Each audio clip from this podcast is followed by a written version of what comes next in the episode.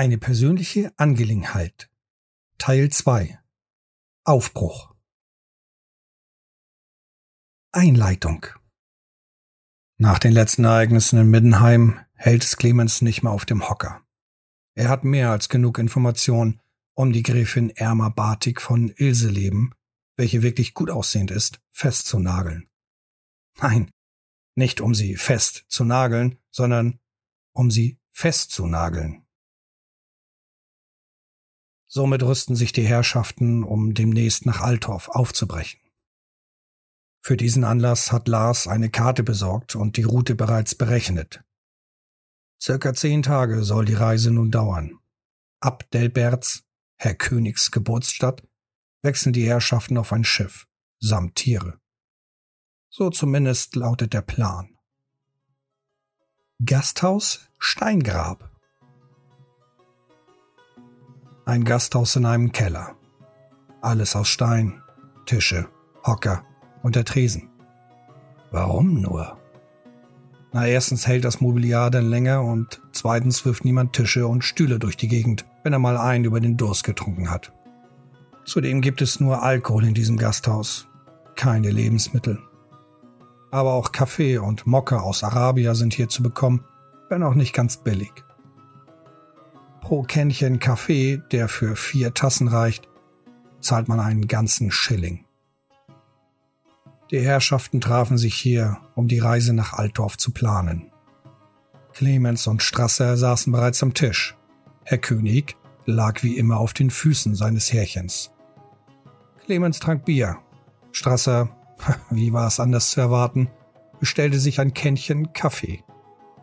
Ulf kam etwas später war doch von Altdorfer Touristen aufgehalten worden, die ihn doch tatsächlich mit einem Priester verwechselten. Sie baten um einen Segen und Ulf tobte vor Wut, innerlich. Als sie ihn dann noch fragten, wo sie den Tempel Ulrichs finden können, riss sich der Ritter richtig zusammen. Ulfs Geduldsfaden, so dünn wie ein angerissenes Haar, drohte zu reißen. Wortlos wies er den Leuten den Weg und ging. Somit saßen sie nun alle zusammen, tranken Bier und Kaffee und warteten auf Lars, der auch jeden Moment kommen sollte. Dabei philosophierten Clemens und Ulf über vergangene Erlebnisse und auch, warum Ulf so ein schlechtes Verhältnis zu seinen vier Brüdern und seinem Vater hat. Dabei stellt sich dann heraus, dass Ulf enterbt wurde, weil er sich weigerte, den Beruf des Schreibers anzunehmen. Sein Vater enterbte ihn, Ulf ging zum Tempel und wurde Knappe.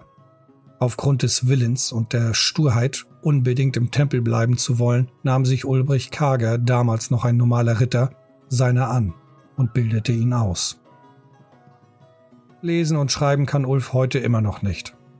Aber er gibt sich Mühe, das Essen mit Besteck zu erlernen, genau wie das Lesen und Schreiben. Lars erschien im Schankraum, bestellte sich ein Bier und setzte sich zu den Herrschaften. Nun ging also die Planung los. Vorher jedoch erklärte ihm Clemens, dass er fortan ein Teil der Gruppe sein würde, genau wie Gunnar, und dass sie deswegen einen lockeren Umgangston bevorzugen. Das verstand Lars. Er packte also eine Karte aus und präsentierte diese den Herrschaften. Ebenso hatte er bereits für sämtliche Ausrüstung gesorgt. Auch das Vorbereiten der Pferde war bereits im Gange. Die Gruppe war praktisch abmarschbereit. Morgen sollte es losgehen. Auf nach Grubentreich, vorbei an Schöninghagen. Ulf, der sich in der Gegend gut auskannte, wollte die Führung übernehmen. Er hatte zu jedem Kaff, an dem sie vorbeikommen würden, irgendeine kleine Geschichte parat. Meistens aber zog er nur über die Dörfer her, beleidigte die Dörfler als Hinterwäldler oder sprach abfällig über deren Beruf. Wer braucht schon Holzfäller, Schäfer, Weber oder Fischer? Niemand. Schlimmer als die Leute aber empfand er den Zustand der Gebäude. Besonders Schöninghagen wollte er nur durchqueren, um nach Grubentreich zu gelangen.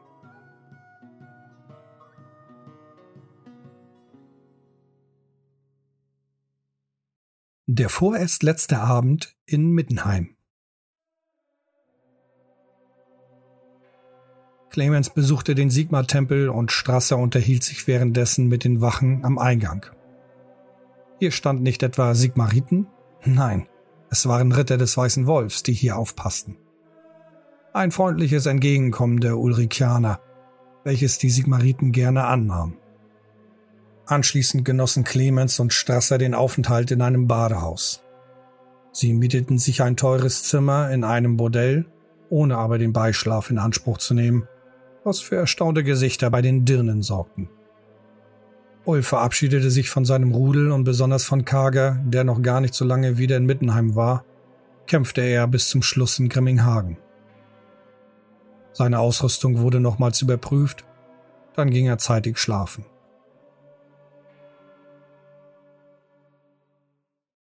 Der Aufbruch. Somit startete ihre bisher längste gemeinsame Reise. Die Reise nach Altdorf, der Hauptstadt des Imperiums, hatte begonnen. Sie verließen Mittenheim über den südlichen Viadukt, vorbei an zig Händlern und Reisenden, vorbei an Wachleuten, Soldaten, Bettlern und Hausierern, die ihr Geschäft vor dem Tor zum Aufgang des Viadukts eröffnet hatten. Dies wurde zwar geduldet, war aber bestimmt nicht günstig, denn die verantwortlichen Wachen grinsten immer wieder, wenn ein neuer Händler Anstalt machte, seinen klobigen Standort aufzubauen. Verkaufsstand? Hier? Nein.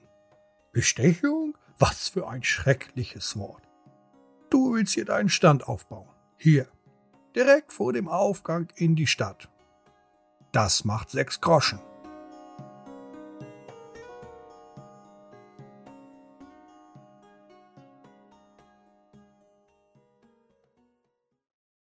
die Immereiche, ein Schrein Tals. Nach wenigen Stunden durch ein hügeliges und bewaldetes Gebiet erreichten die Herrschaften eine Abzweigung, die zu einem Schrein Tals führte. Alle waren sich einig, diesen Schrein besuchen zu wollen. Dabei handelte es sich um eine uralte Eiche, die Immereiche. Sie stand inmitten der Nadelbäume und ihr Platz wirkte wirklich künstlich. Ein mächtiger Baum. Den Pferden gönnte man eine Pause. Ulf kümmerte sich um sein Pferd Wintersturm und Kent um sein Pferd Ufe. Clemens hingegen machte einen Fehler. Völlig unbedacht näherte er sich von hinten seinem Pferd Buckmann, klopfte ihm freundlich auf den Allerwertesten. Das Pferd schlug aus und verfehlte Clemens nur knapp. Doch der Schrecken saß tief. Daraufhin überließ Clemens Gunnar die Arbeit. Kent und Lars lachten, aber leise. Der Aufenthalt bei der Immereiche war sehr emotional, genoss man doch die Ruhe, jeder auf seine Weise und jeder für sich selbst. Hier war es egal, ob man Ulrikianer oder Sigmarit ist, unter Tals Auge war man eins.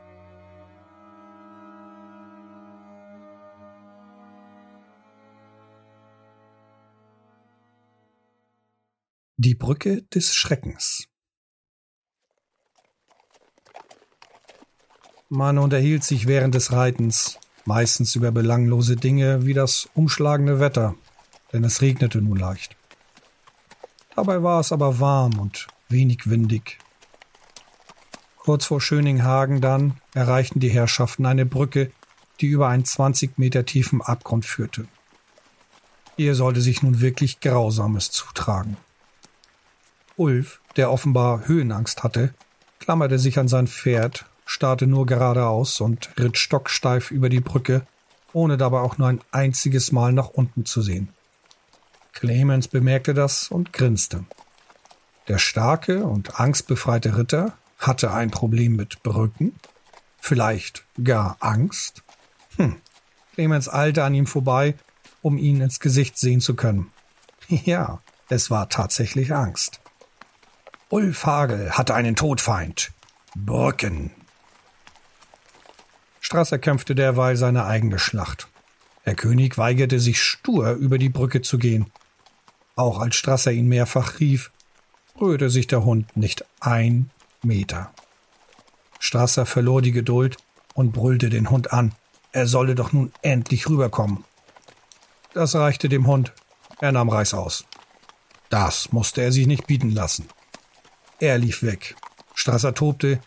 Clemens bekam das mit und ritt wieder zurück über die Brücke, den schlimmsten Feind des Ulfhagel, der heilfroh war, nun das Ende erreicht zu haben. Glücklicherweise gelang es Clemens, den Hund erfolgreich zu rufen. Strasser glotzte dumm aus der Wäsche, als Clemens dem Hund etwas zuflüsterte und dieser dann locker und gut gelaunt über die Brücke tapste. Nun konnte es also weitergehen. Oder doch nicht? Der anhaltende Sprühregen wich nicht nur die Haut der Herrschaften auf, er nagte auch an der Laune des Dieners Gunnar. Kaum über die Brücke jammerte er herum und beschwerte sich über das störrische Packpferd und das Wetter. Der Sattel war ihm zu hart, die Seile von schlechter Qualität, sein Hintern tat ihm weh und mehrere Gurte schnürten sich in seine Taille. Lars verlor mehr und mehr die Geduld mit ihm und ließ sich mit ihm zurückfallen.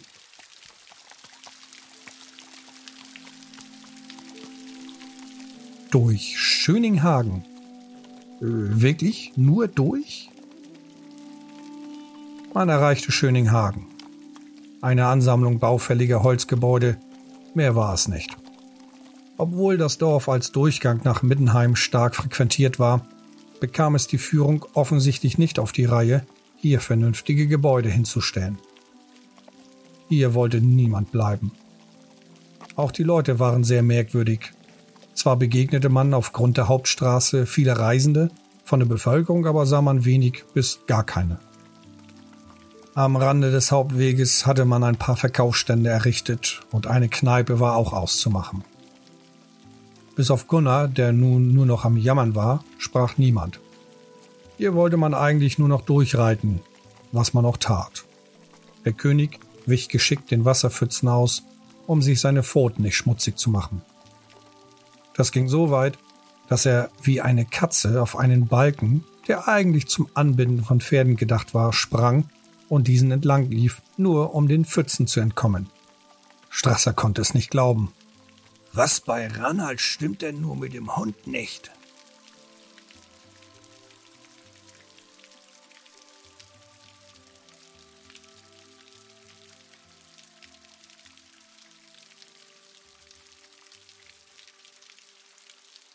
Grubentreich und das Gasthaus Goldene Feder.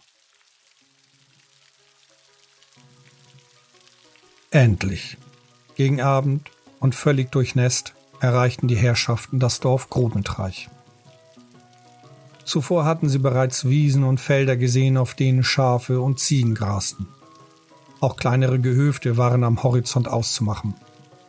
Leider vermieste ihnen der Starkregen die eigentlich malerische Idylle.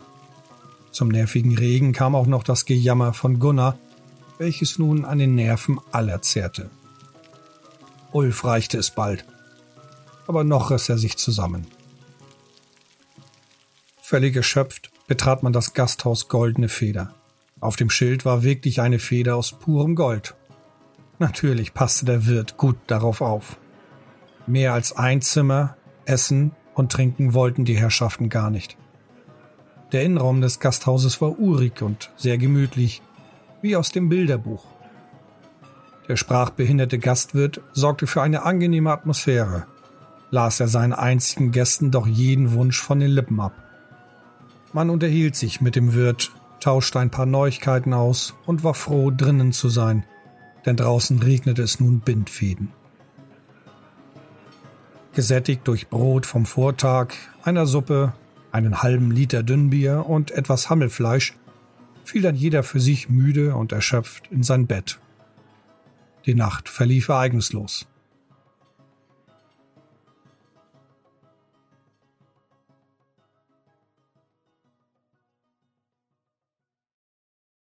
Einer wird krank. Husten, Kopfschmerzen und Schnupfen erschwerten das Vorankommen.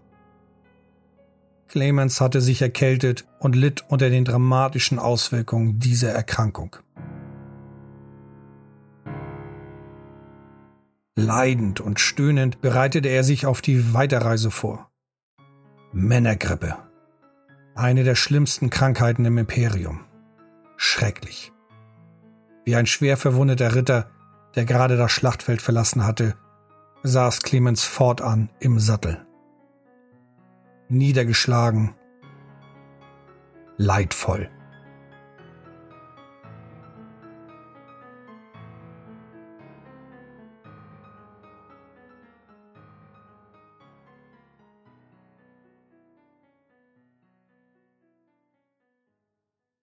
Ein Ort zum Rasten, zum Ausrasten. Kurz nach dem Aufbruch fing Gunnar schon wieder zu jammern an. Wenngleich er sich am Tag zuvor für sein Verhalten entschuldigt hatte. Zwar regnete es nicht, aber Gunnar fand dennoch genügend Gründe, die Reise madig zu reden. Nun reichte es Ulf. Er nahm die Zügel des Packpferdes, während Lars ein ernstes Wort mit ihm sprach. Mitten auf dem Weg zwischen Grubentreiche und Mahlstedt schließen die Charaktere auf den draufgängerischen Zwerg Ors Hartgen und Olga Kaczynewski, eine fette, aber engagierte alte Frau aus Kislev. Beide waren sie Straßenwächter und für diesen Abschnitt des Weges zuständig. Sie hatten eine völlig verstörte junge Frau vor sich sitzen, die winselnd um Hilfe bat. Sie, ihr Name war Hedwig, war von einer Gruppe Männer verschleppt worden 20 Personen wohnten in der Nähe auf dem Vogelberg, in dem dortigen Turm. Es war bekannt, dass dort merkwürdige Dinge vor sich gehen und die dortigen Leute Frauen entführen, damit sie ihnen Kinder gebären. Ein schlimmer Haufen abseits des Weges. Die kleine Schwester von Hedwig, Victoria, befand sich immer noch dort, während Hedwig fliehen konnte, um Hilfe zu holen. Die praktisch nur Kislewitisch sprechende Olga wollte die verstörte Frau in die Stadt bringen.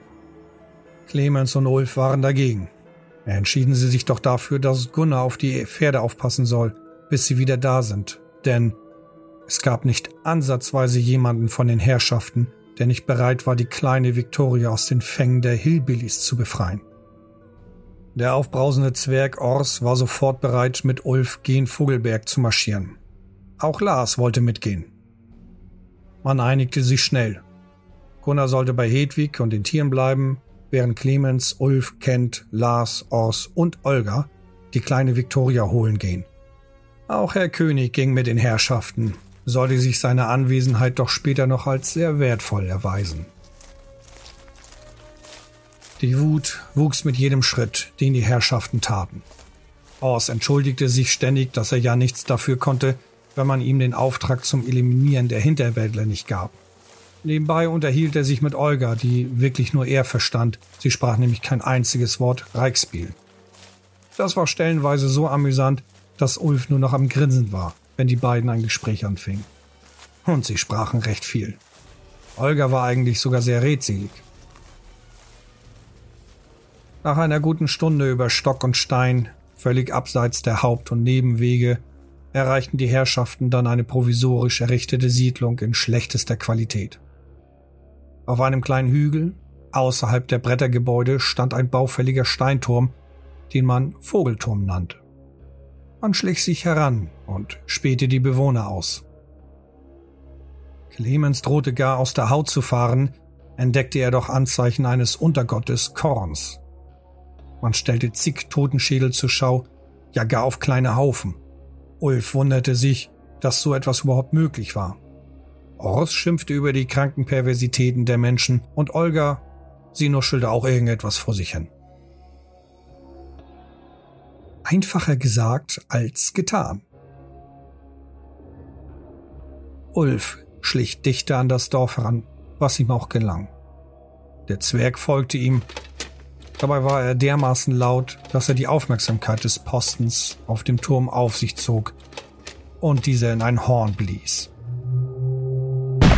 Lang blies er nicht, löste sich doch ein Schuss aus der Pistole des wütenden Hexenjägers Clemens Hochhut von der Lerche. Ein Volltreffer.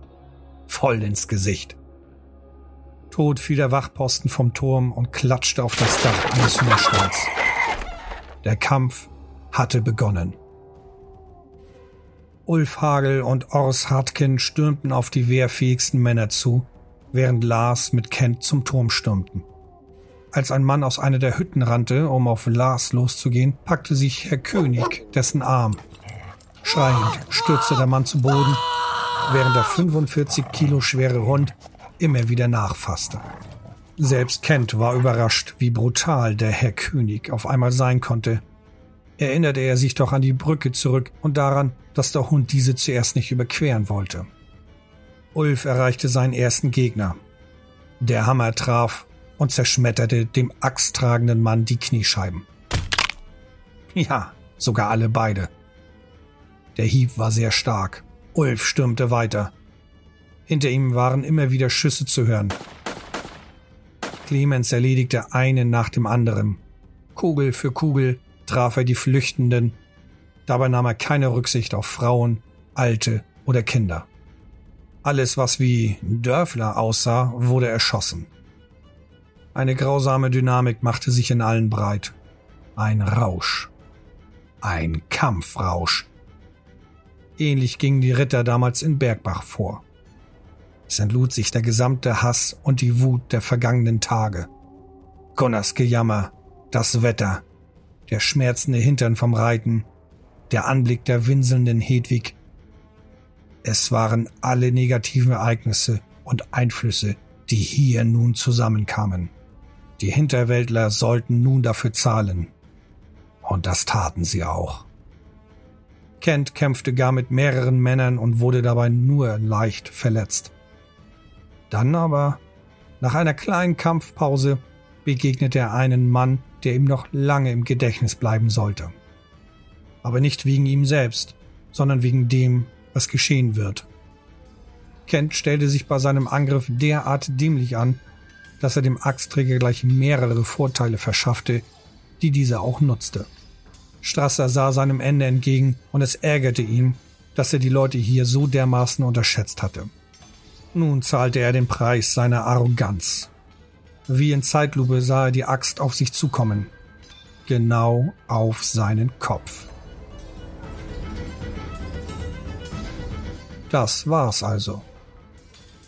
Er spürte den Schmerz schon, den dumpfen Aufprall und wie sich die rostige Klinge der Axt in sein Gesicht gräbt.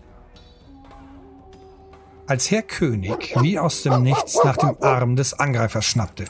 Das Gewicht des Hundes riss den Mann zu Boden. Strasser starrte nur, kreidebleich. Der Hund zerfleischte den Arm des Angreifers. Strasser tötete den Mann und dankte seinem Hund. Damit hatte er nicht gerechnet. Es ist ein Delberzer, sagte Theodor von Tannrich damals immer. Ein Delberzer. Ulf Hagel unterschätzte ebenfalls einen der Gegner dermaßen, dass er, wie zu erwarten, eine schwere Kopfverletzung erlitt. Schlimmer noch, Ulf schien nach der Verwundung dem Mann nicht mehr gewachsen zu sein. Er taumelte und fiel fast hin. Der Mann, ein ungepflegter und zahnloser Hinterwäldler, holte zum finalen Schlag aus. Auch hier, ähnlich wie bei Kent, meinte Ulf, Moor zu sehen. Wieder krachte hinter ihm ein Schuss aus der Pistole des Hexenjägers. Das Projektil durchschlug den Schädel des Angreifers. Ulf starrte nur in Clemens Richtung. Der Blick sagte alles. Danke, mein Bruder. Beflügelt durch diese Ereignisse schlachteten sich die Herrschaften buchstäblich durch die Bewohner dieses Lagers. Es wurde keine Rücksicht mehr auf irgendwen genommen. Das Wort Gnade wurde kurzzeitig gänzlich aus aller Wortschatz gestrichen. Völlig blutüberströmt fand Ulf dann die kleine Victoria. Sie war völlig geistesabwesend und verängstigt. Wer will es ihr verdenken? Sie war stark unterernährt.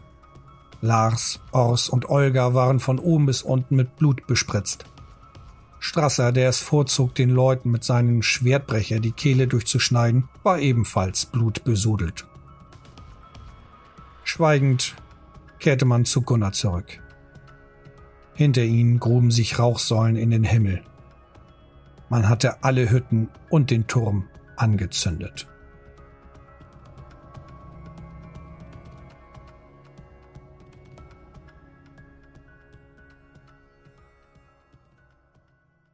Eigene Anmerkung des Autors. Das gestrige Verhalten überraschte mich. Ging ich doch erst davon aus, dass die Spieler keine große Lust auf eine klischeehafte Rettungsaktion haben. Da irrte ich aber. Zwar hatte ich das Lager und die Leute grob vorbereitet, eine solche Entschlossenheit seitens der Spieler aber hatte ich nicht erwartet. Es wurde gar nicht erst diskutiert. Es stand fest. Vielleicht auch, weil ich für meine Verhältnisse sehr überzeugend geweint habe und Hedwig wirklich gut dargestellt hatte. Kann gut sein, dass das ein Teil dazu beigetragen hat. Und natürlich Kinder. Das zieht ja eigentlich immer. Aber meine Spieler haben hier auch schon oft mit den Achsen gezuckt und sind ihres Weges gegangen. Das war echt krass. Auch die keine Gnade-Regel. Es wurden keine Gefangenen gemacht oder jemand befragt oder so. Es wurde alles abgeschlachtet, stellenweise völlig wie im Wahn. Die Wut war enorm. Sehr gut gespielt.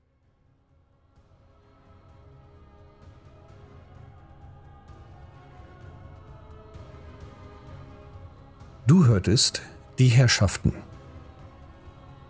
Ein Spielbericht aus dem Warhammer Fantasy Rollenspiel Universum. Text Björn Bornhöft. Sprecher Thorsten Brunswick von Dämmergrau.